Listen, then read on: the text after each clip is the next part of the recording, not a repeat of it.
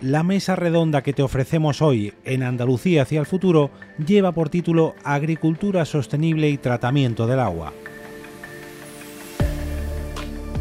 En esta ocasión contamos con la presencia de Carmen Crespo, consejera de Agricultura, Pesca y Desarrollo Rural de la Junta de Andalucía, Juan Jesús García de Pablo, director de estudios de ADVI, María Encina Benavente, responsable de Protección Ambiental y Corporación en CEPSA, y José Miguel Villada, director comercial territorial del Centro y Sur de DKV. El panel que hoy te ofrecemos está moderado por Juan José Amate Ruiz, vicepresidente segundo de Coamba. El ciclo Andalucía hacia el futuro de este 2022 cuenta con el patrocinio de Atlantic Copper, Grupo ADVI, CEPSA, Coamba, Coca-Cola, DKV, EDP, KPMG, Fujitsu y Génova. Laura Herrada, redactora jefa en Europa Press Andalucía, presenta el evento que puedes disfrutar a continuación.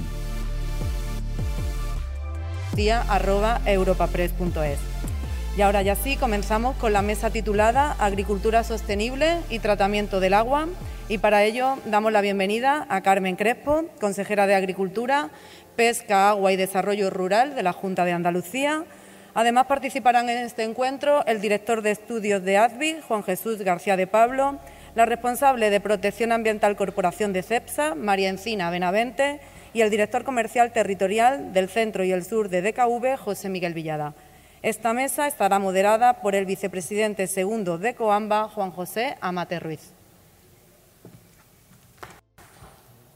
Pues buenos días a todos. Y en primer lugar, pues me gustaría que comenzásemos la mesa. Si es tan amable, consejera, ¿por qué no nos introduce las políticas generales en materia de agua y sobre todo, bueno, pues, dentro del gran reto que tiene la comunidad autónoma en cuanto a, ese recurso tan, tan preciado y tan necesario para buena parte de nuestra economía, pues cómo lo están abordando desde, su área? Bueno, muy buenos días a todos.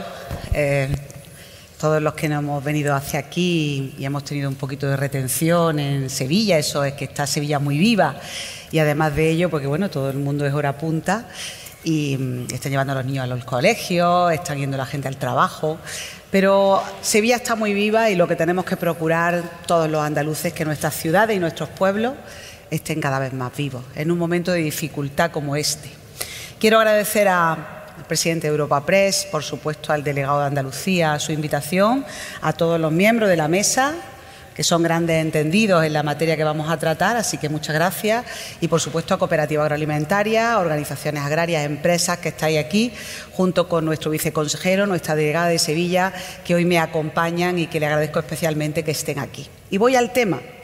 Realmente mm, estamos hablando de uno de los temas más importantes en este momento, si cabe porque estamos hablando de agricultura, pero estamos hablando también de una situación de sequía pertinaz, que en Andalucía no es una cuestión coyuntural, es una cuestión ya estructural desde hace muchos años.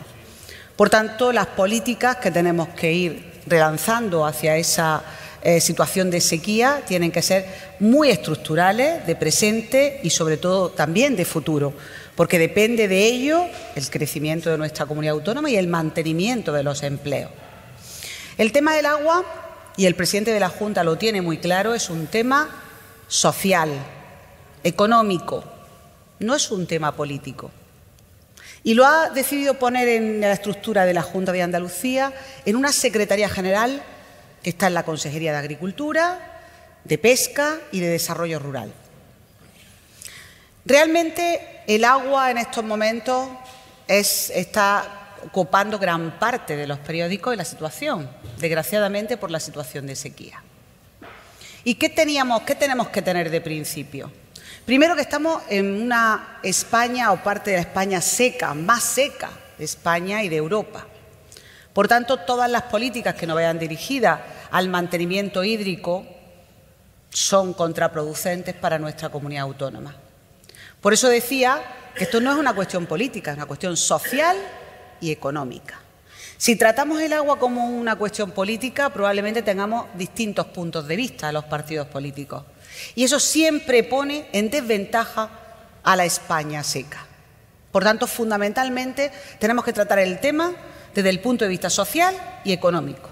Y todas las administraciones públicas arrimar el hombro y, por supuesto, tratar con la sociedad la necesidad y admitir, porque nosotros lo tenemos muy claro, las posibilidades público-privadas que hay en el agua, que son muchas.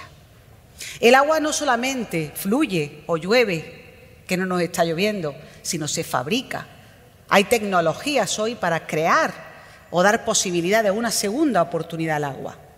Por tanto, todas las fuentes hídricas son necesarias y cualquier cuestión que se decida en España en contra de alguna de las fuentes hídricas es contraproducente para la España seca y nos pone en desventaja a los que estamos afectados por la sequía, que ya prácticamente es toda España, porque hace poco me encontraba el consejero gallego y me decía que tenían dificultades, claro, no están acostumbrados a que llueva menos y quizás conducciones no tienen. Y una cuestión importante, todas las fuentes hídricas, ¿por qué digo eso? Porque las transferencias para nosotros son vitales. La solidaridad en lo que son trasvases. Si sobran unos sitios, que se lleve a otros. Por supuesto, lo que decía, fabricar agua, economía circular, las aguas regeneradas, las aguas desaladas y las conducciones. Fundamental. Y que los fondos europeos, que es una cuestión, por eso decía que si no nos ponen de ventaja, no solo se dediquen a energía, que también, sino se dediquen también a la situación de sequía más recursos económicos dentro de los fondos Next Generation, porque si no, a la España seca también nos pone de nuevo en desventaja y no podemos seguir manteniendo y seguir creciendo. Y una cuestión fundamental en el agua. Nosotros tenemos que demostrar lo que somos y ahora hablaré después de agricultura. Somos muchos tenemos que visualizar lo que somos. Una agricultura sostenible, social, laboral y medioambientalmente. Pero además Fíjense ustedes, las frutas y hortalizas, por ejemplo, y podemos medir la huella hídrica de cualquier producto, en frutas y hortalizas somos 20 veces menor en huella hídrica que la media nacional. Significa que hemos aprendido durante mucho tiempo a utilizar cada gota de agua y, por tanto, a utilizarla bien en nuestros cultivos. Decía lo de que nos ponen en desventaja con el tema de los fondos europeos y nos ponen en desventaja con cualquier presupuesto que se haga en torno al agua. El presidente de la Junta lo tiene claro, ya han visto ustedes que durante todo este tiempo anterior hemos invertido 1.500 millones de euros, estamos ya en ejecución con esos recursos y 141 millones para dos decretos de sequía en nuestras cuencas. Nuestras cuencas son Guadalete, Barbate, Tinto, Diel y Piedras y eh, cuencas mediterráneas. El Guadalquivir es una cuenca del Estado, el Segura y el Guadiana que están dentro de nuestra comunidad autónoma. Pero el presidente de la Junta ha sido bastante eh, aperturista en ese sentido y ha ofrecido a las demás administraciones colaborar en obras hídricas importantes que tienen que ver con otras administraciones y también colaborar con los privados. La colaboración público-privada en el agua es fundamental. Lo que no es de recibo que en estos momentos nos levantemos y veamos unos presupuestos generales del Estado donde bajan, por ejemplo, en la cuenca del Guadalquivir, que no llega ni siquiera al 20%, tal 18 y pico por ciento de su capacidad, un 11,5% en la bajada en los presupuestos generales del Estado. Esto realmente es poner a la España seca, un río que ocupa el 67% de nuestro territorio, en desventaja para el crecimiento, para el mantenimiento, para las posibilidades de nuestra tierra. Por tanto, lo que animo, antes de dejar la palabra, que sigamos hablando del tema, es que los em, diputados y diputadas andaluces de cualquier formación política se animen a presentar esas enmiendas a los presupuestos que permitan aumentar la política hídrica que viene a su comunidad autónoma. Porque eso, de nuevo, nos pone en desventaja y nos va a evitar que podamos seguir creciendo. Y por tanto, fundamental, la cerrada de la puerta en el Guadalquivir son presas fundamentales. No retrasar las inversiones, adelantar las inversiones, que haya posibilidades con más desalación rápida, que se trate el decreto de sequía y se aumente de 9,6 millones de euros. Hay muchas cosas por hacer. En el 95 tuvimos una sequía pertinaz también, y la recuerdo perfectamente. En el año 95, el Guadalquivir se afanó en hacer actuaciones que permitieran el poder utilizar mejor pues, otras fuentes y posibilidades. Y aquí va nuestra propuesta para terminar. Tenemos muy claro que la política hídrica es básica para el crecimiento y mantenimiento de Andalucía. Estamos dispuestos a arrimar el hombro. Nosotros en nuestras cuencas lo tenemos claro, aguas regeneradas, aguas desaladas, posibilidades de conducciones y evidentemente las transferencias necesarias. Vamos a sentarnos, que ya lo hemos hecho con el Estado, pero para ponernos en marcha y que hagan urgentemente actuaciones en torno a la sequía. El Next Generation no se puede desaprovechar en este momento. No vamos a tener un momento igual. Y la política hídrica para nosotros es una política de primera, porque si no, no podemos ni mantener, digamos luego crecer, porque ahora mismo hay un tanto por ciento muy elevado de menos siembra en muchas producciones y también influye en el sector industrial, en el sector turístico. El agua, no solamente el agua que fluye, también en los papeles cuando le quieren ampliar una empresa, tiene que establecer cuánta agua tiene para poder mantener su empresa o ampliar. Y ahora mismo están los acuíferos sobreexplotados. Por tanto, todas las políticas, que es una política transversal, que no adquiera parte de la política hídrica, es un error en estos momentos y especialmente nos pone en desventaja a la España seca. Y solo eh, voy a decir una cuestión las leyes hay que cumplirlas. Y por tanto, si hay una ley de cadena alimentaria que dice claramente que la doble tarifa eléctrica para el regante hay que ponerla en marcha, ya que estábamos de acuerdo en una parte de la ley fundamental, hay que ponerla en marcha, porque los costes de producción, además, que estos son energéticos, ahogan a nuestros agricultores y ganaderos y no podemos dejarlo al albur de los tiempos porque realmente están abasteciendo los mercados de medio mundo. Muchísimas gracias. Y recogiendo su, análisis o su reflexión sobre ese modelo circular de gestión del agua y la importancia de la infraestructura, precisamente eh, nos acompaña Juan Jesús García de, de, ASBI y me gustaría que nos trasladase un poco bueno, eh, el papel que, eh, que jugáis en ASBI precisamente en esa infraestructura asociada al agua. Bueno, que buenos días a todos, gracias por, la invitación. Siguiendo con las palabras de la consejera, fundamentalmente debido a la importancia del agua y su trascendencia, al final de lo que se trata es de unir la explotación agraria con los centros de tratamiento. Y básicamente eso conlleva la necesidad de inversión, de inversión en plantas terciarias, en las de depuradoras de aguas residuales urbanas, o bien eh, inversión, investigación en tecnología, en nuevos sistemas de eutrofización en, estaciones desaladoras, las nuevas conducciones para comunicar con las explotaciones agrarias. Y ello al final supone una revisión de las, de las inversiones, de los proyectos, actualizarlos, que no se queden trasladados en el pasado y, hacer un planeamiento de futuro en esta dirección. ¿no? En un concepto de, o en un círculo de, economía circular, sostenible, de cara también a lo que podría ser la información, la digitalización de la agricultura, pero eso hablaremos, imagino, más adelante. Pero fundamentalmente la cuestión radica en los fondos, las inversiones y la investigación para unir tanto la explotación agraria, el campo, con las infraestructuras y las tecnologías necesarias para aprovechar, hacer más eficiente y sostenible esta cuestión. Muy bien, muchísimas gracias. Y se habla un poco de, toda la conservación de los recursos hídricos y bueno, en ese sentido el papel de la actividad industrial también tiene, es bastante relevante.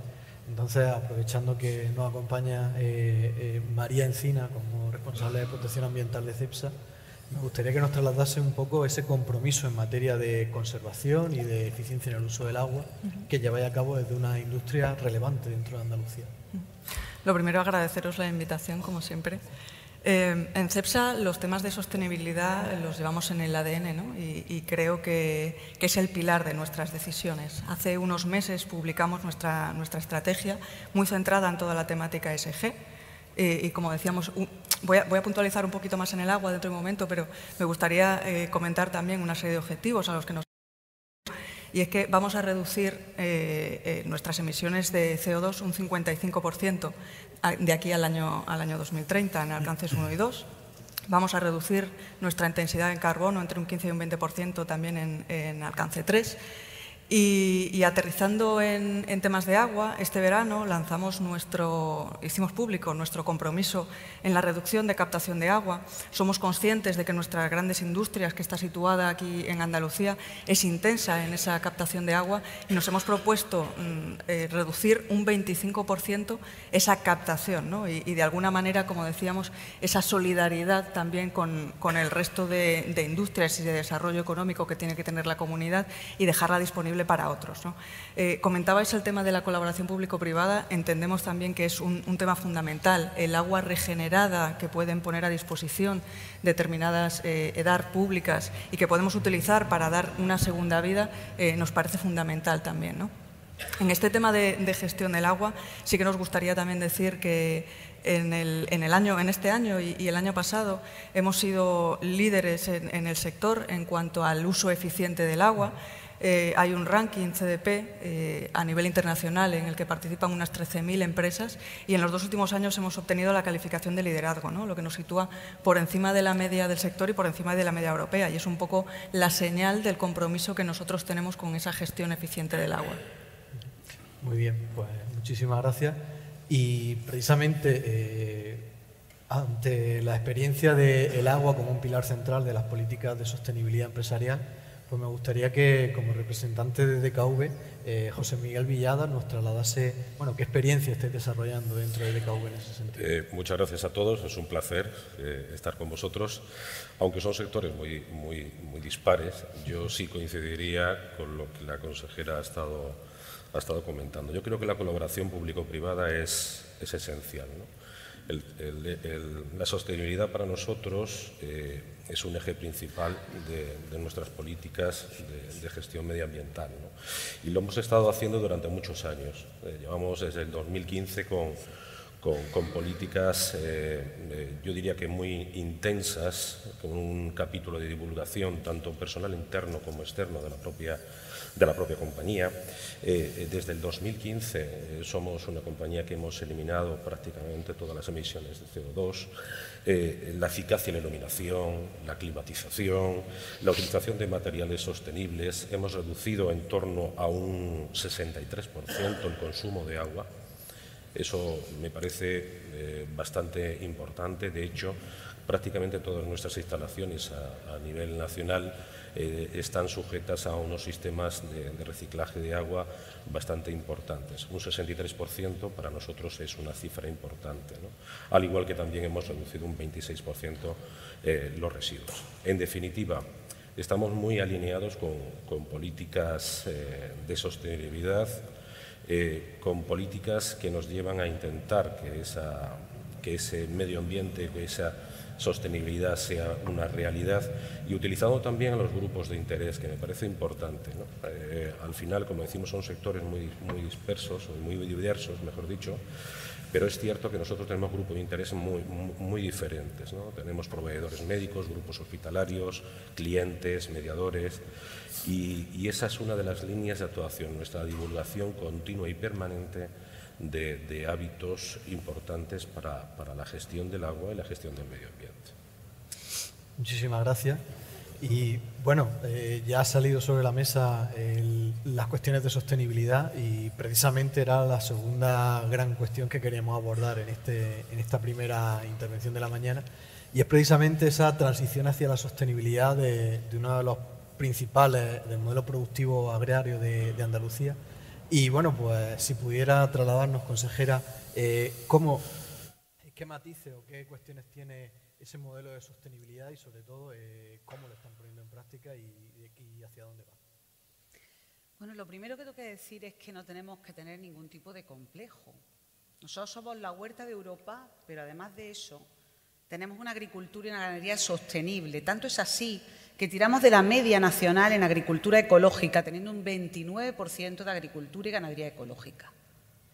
De la granja a la mesa como estrategia establece para 2030 el 25%. Nosotros ya la hemos superado con creces y tiramos de la media nacional. Por tanto, no tenemos ningún tipo de complejo en ese sentido. Y la mayoría de nuestra agricultura es integrada, mide la huella de carbono, mide la huella hídrica y, por tanto, está adaptada a las nuevas tecnologías en este momento. ¿Qué tenemos que hacer al respecto? Bueno, tenemos que visualizarlo. ¿Por qué? Porque, evidentemente, eh, hay muchos mm, pues, artículos interesados, fundamentalmente en Europa, que va en contra en este caso, de cuestiones que ya son una obviedad. Leemos demasiadas veces en Europa, yo creo que equivocadamente, pues que tenemos que hacer prácticas medioambientales. No, no, tenemos que seguir con prácticas medioambientales y ayudar a que nuestra agricultura sea sostenible, pero ya partimos de mucho. Y en estos momentos de costes de producción elevados hay que tener mucho cuidado en que la agricultura sea sostenible, porque si no, no vamos a tener nada que sostener. Los costes de producción en el tema de los insumos, pues ha subido un 750%. En la electricidad al regante un 600% la factura. Esto tiene que ser sostenible y por tanto tenemos que dirigir políticas a quien tenemos la huerta de Europa, que es España y fundamentalmente Andalucía, que se siga manteniendo y se sigan haciendo prácticas medioambientales. No olvidemos que tenemos grandes dehesas que son sumideros de CO2, el bosque mediterráneo, nuestro olivar. Por tanto, tenemos que visualizarlo, lo que ya hacemos. Y claro que sí, los agricultores y ganaderos están deseosos de seguir haciendo prácticas medioambientales. Pero lo primero que tenemos que visualizar que es una agricultura y ganadería, primero, sostenible social, medioambiental y laboralmente. Y eso hay que visualizarlo en Europa. Y hay que mantener con los costes de producción esa agricultura. Por tanto, las políticas tienen que ir dirigidas a eso. Bajada de impuestos, bajada del IVA, que la cesta de la compra cueste menos recursos y que el agricultor y ganadero tenga menos costes a la hora de, de poder seguir haciendo prácticas sostenibles con su agricultura y mantener esa agricultura y visualizarlo. ¿Y por qué digo esto? Están viendo ustedes en estos días todos los em, eh, lo que son eh, todos los medios de comunicación, incluso en algunas de las, ya veo de, que están dando bueno, pues una publicidad y hablan de la agricultura de proximidad. Y eso es un concepto que está establecido en Europa, que además parece que ahora mismo es lo que prima. Y yo digo una cosa, ¿quién está alimentando a medio mundo? ¿Quién está alimentando a medio mundo? Europa, en este caso España, en este caso Andalucía. La agricultura de aquí, de Andalucía, no es agricultura de proximidad. No crea empleo sostenible, es sostenible, es saludable. Pues hagámoslo visible. ¿Esto cómo se hace? Creando lobbies en Europa que permita defender lo que ya hacemos y poder tener poder sobre las estrategias europeas que se están planteando en este momento. No es justo que se legisle sin tener en cuenta lo que ya hay. No es justo que se legisle sin conocer en profundidad lo que ya existe, porque si no tenemos el riesgo de, en vez de crecer en la sostenibilidad de nuestro sistema productivo, que lo hemos hecho durante años, que tengamos que importar de terceros países y que los acuerdos con terceros países sean más bollantes. Y yo me pregunto, ¿allí sí son sostenibles social y laboralmente? ¿Se hacen ustedes esa pregunta?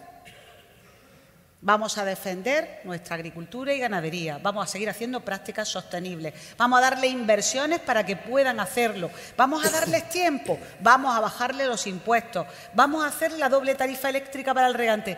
La fórmula está descrita, por tanto hay que aplicarlas y hay que defender nuestra agricultura y visualizarla y ganadería en Europa, porque si no las directivas, en muchas ocasiones, desde un despacho muy difícil, hacer una directiva en la que se acorde con lo que hay y no son modas en este momento, a veces que sin tener en cuenta la realidad, que la realidad es mejor de lo que se dice, se establecen y hace inviable la práctica o la burocracia con respecto a este sector tan importante para la alimentación y la soberanía alimentaria de Europa.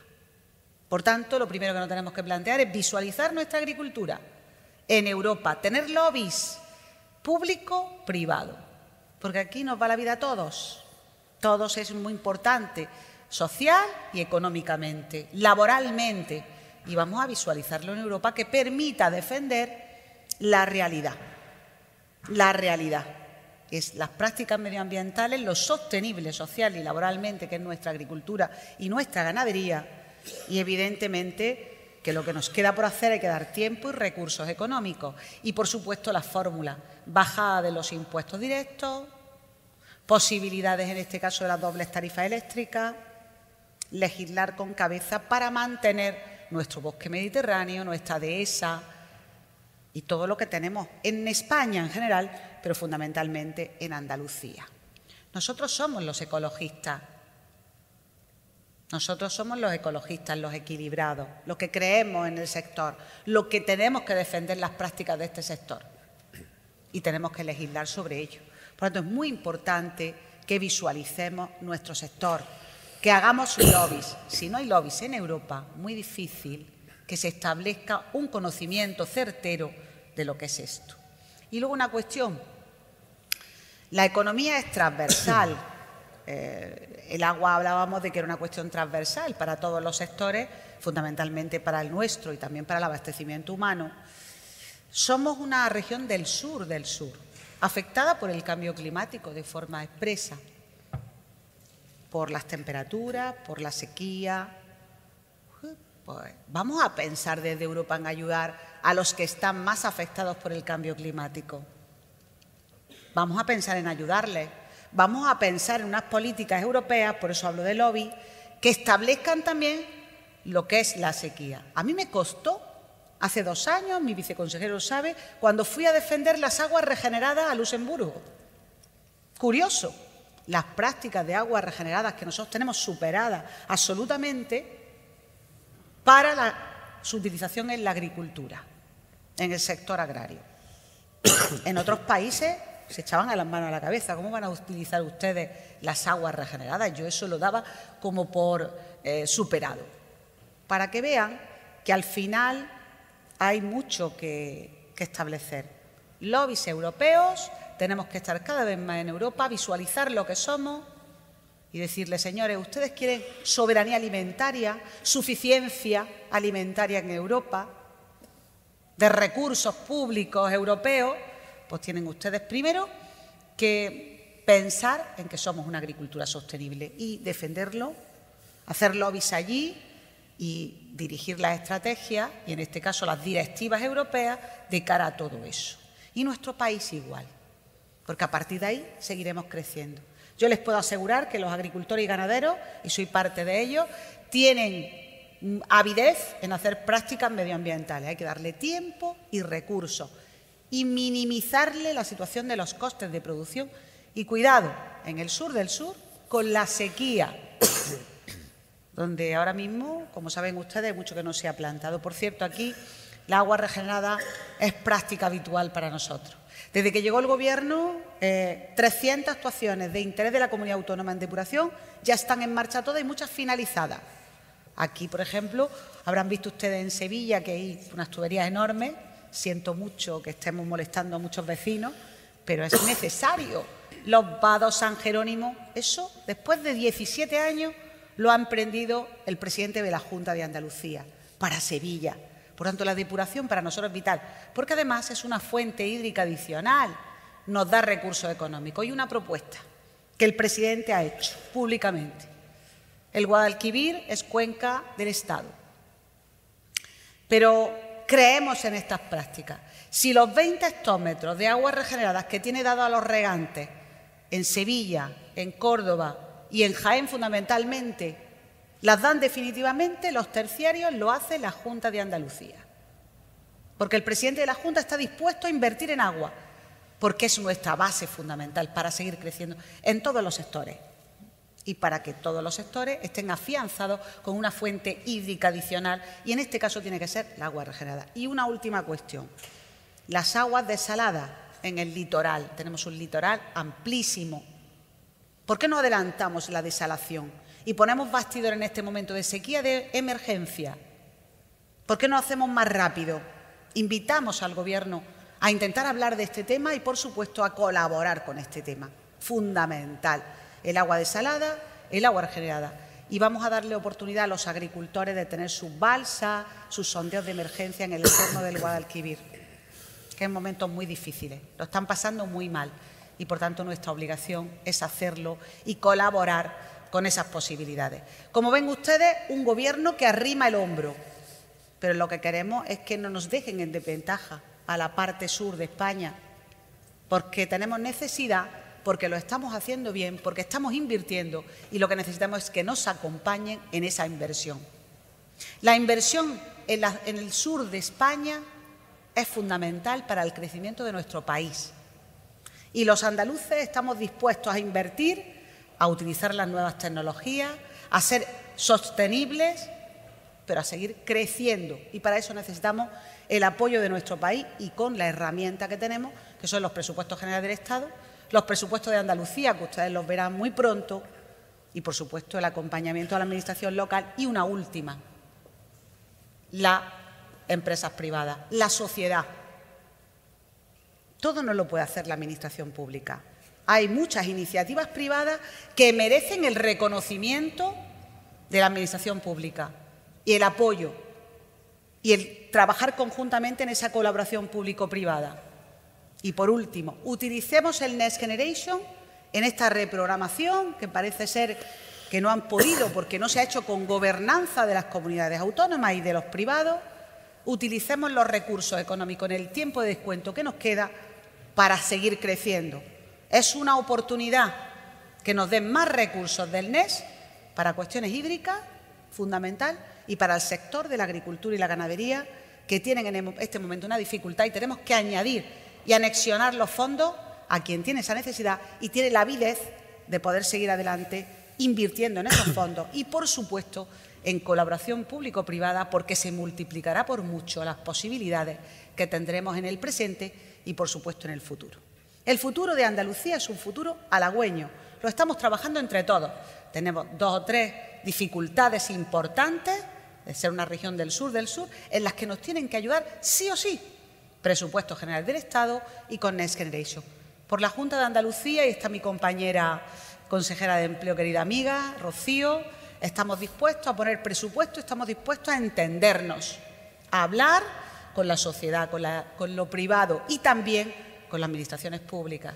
Pero no se nos olviden que el agua en el NES es vital, si no nos pone de ventaja al sur, y a la España seca y a la España en general, porque ya es todo, llueve cada vez menos. Y, por supuesto, utilizar posibilidades público-privadas, porque multiplica por mucho las posibilidades de creación de empleo. Y una última reflexión. La agricultura es sostenible, social, laboral y medioambientalmente. Démosle dinero a los agricultores y tiempo para seguir haciendo prácticas medioambientales. Le acabo de decir una cifra, el 29% de agricultura y ganadería ecológica. Hemos pasado con creces, con creces lo que nos pide Europa en 2030. Para seguir ahondando en esto, ayudemos a los costes de producción, bajemos los impuestos, hagamos la doble tarifa eléctrica para el regante, tenemos fórmulas para ello y seguiremos ahondando en el crecimiento. Andalucía está dispuesta a arrimar el hombro, a seguir trabajando en esas prácticas medioambientales y, por supuesto, en creando empleo. La suficiencia alimentaria de Europa es fundamental no tengamos que depender de terceros países para el futuro, de una suficiencia alimentaria que la tenemos garantizada y con prácticas sostenibles y con alimentos saludables. Muchas gracias. Muchísimas gracias. Y bueno, por completar eh, esta visión, eh, una breve reflexión por parte de, Juan Jesús, por ejemplo, sobre precisamente ese papel de de la infraestructura en contribuir a esa resiliencia frente al cambio climático del sector agrícola en, Andalucía? Bueno, es que la consejera lo ha dicho prácticamente todo. Efectivamente, la agricultura no solo es sostenible, sino que lo es precisamente porque se han puesto en vigor pues, todos los elementos de tecnología, digitalización, avances de desarrollo, investigación. La desalación y el agua regenerada es una realidad es efectivo y es real que hay que trasladar a Europa la realidad de que el agua regenerada es una agua que vale para, para riego ¿no? y que no sufra nuestros, nuestros productos agrícolas ese estigma de si han sido regados con un agua o con otro determinado. ¿no? Y, y, además, como, como, como último, en la inversión, ¿no? en la cuestión, bien sea con, con, modalidades innovadoras, como puede ser la colaboración público-privada, o bien con los presupuestos generales del Estado, ¿no? pero al final hace falta inversión para todas esas infraestructuras. Y como última reflexión, yo por citarla, si me lo permite, efectivamente, ni presente ni futuro si no hay agua, es decir, porque no hay tampoco crecimiento. Y en esto la realidad del agua es un hecho. Muchas gracias. Pues María, eh, eh, al hilo de, este, esta propuesta de sostenibilidad dentro de la economía andaluza, el papel de, la gran industria dentro de la contribución es un modelo de sostenibilidad. Pues yo cuando, estaba hablando estaba pensando en, en, los pilares del uso eficiente del agua. ¿no? Yo veo al menos dos. Hay una parte que comentaba el compañero de inversiones, una parte hardware.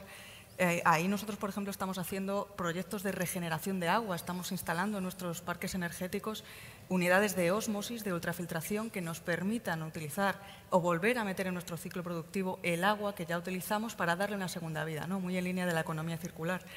Y, y sobre todo, pensando también que tenemos muchas referencias, tenemos ya nuestro expertise en desalación. Llevamos años utilizando ósmosis, llevamos años utilizando agua salada para nuestros propios procesos. ¿no? Pero veo también una segunda parte, que es la parte cultural, la parte de sensibilización de la sociedad, en la que quizá los ciudadanos son los que nos empiecen a demandar cada vez más a las empresas privadas y también a los políticos esa sostenibilidad, esos, ese uso eficiente de los recursos. ¿no? Y ahí jornadas como esta, que de verdad agradezco eh, infinitamente, pueden ayudar a esa divulgación, a esa sensibilización, tanto de la ciudadanía como de nosotros mismos. ¿no? Muchas gracias. Y por último, eh, José Miguel, eh, esa perspectiva transversal de, la sostenibilidad. Eh, yo creo que, lo, han comentado, ¿no? Yo creo que la colaboración público-propiedad me parece esencial y también la, la, vinculación con los grupos de interés. Es decir, al final la divulgación desde bien la universidad, centros de estudios especializados, asociaciones especializadas del sector, que al final la empresa no deje de, deja de, nutrirse de esa información y además sea un canal de, de, salida de toda esa información desde el punto de vista de divulgación. Yo creo que todo el mundo estamos en la, en la, en la misma línea, en sectores muy diversos eh, eh, y con, con, con, con, tipos de medidas que pueden ser distintos. Pues muchísimas gracias. Y bueno, pues por finalizar esta mesa y a modo de breve reflexión final, creo que ha quedado bastante patente que eh, la agricultura como pilar fundamental de uno de los pilares fundamentales de la economía en Andalucía, tras ser modelo en, seguridad y en calidad, ahora eh, está siendo modelo en, lo que se respecta a la sostenibilidad, de la mano de, de, todas las políticas europeas y sin duda siendo precisamente quien está tirando como buen ejemplo de, de la aplicación de esas políticas europeas en materia de sostenibilidad aplicada al sector agroalimentario. Y como particularidad el hecho de que, bueno, pues por nuestra ubicación, eh, las cuestiones de agua son una de las principales eh, cuestiones a abordar dentro de ese modelo de sostenibilidad de, la agricultura andaluza. No tanto porque ya tenemos muy buena parte de los deberes hechos por las cuestiones de eficiencia y de uso, sino precisamente por la gran debilidad eh, que supone ese cambio climático al que nos enfrentamos y que nos puede, bueno, pues puede comprometer buena parte de los recursos hídricos disponibles. Creo que estamos trabajando, eh, o se está trabajando, perdón, eh, en la buena línea y creo que precisamente eh, recalcar lo que señalaba la consejera. Eh, lo que necesitamos es contarlo en jornadas como esta y muchísimas otras, porque realmente creo que podemos estar orgullosos de, del modelo de agricultura sostenible que tenemos en Andalucía. Muchísimas gracias a todos. Gracias. Y nada, espero que, que sea de, producto, de productiva esta jornada. Gracias. Gracias.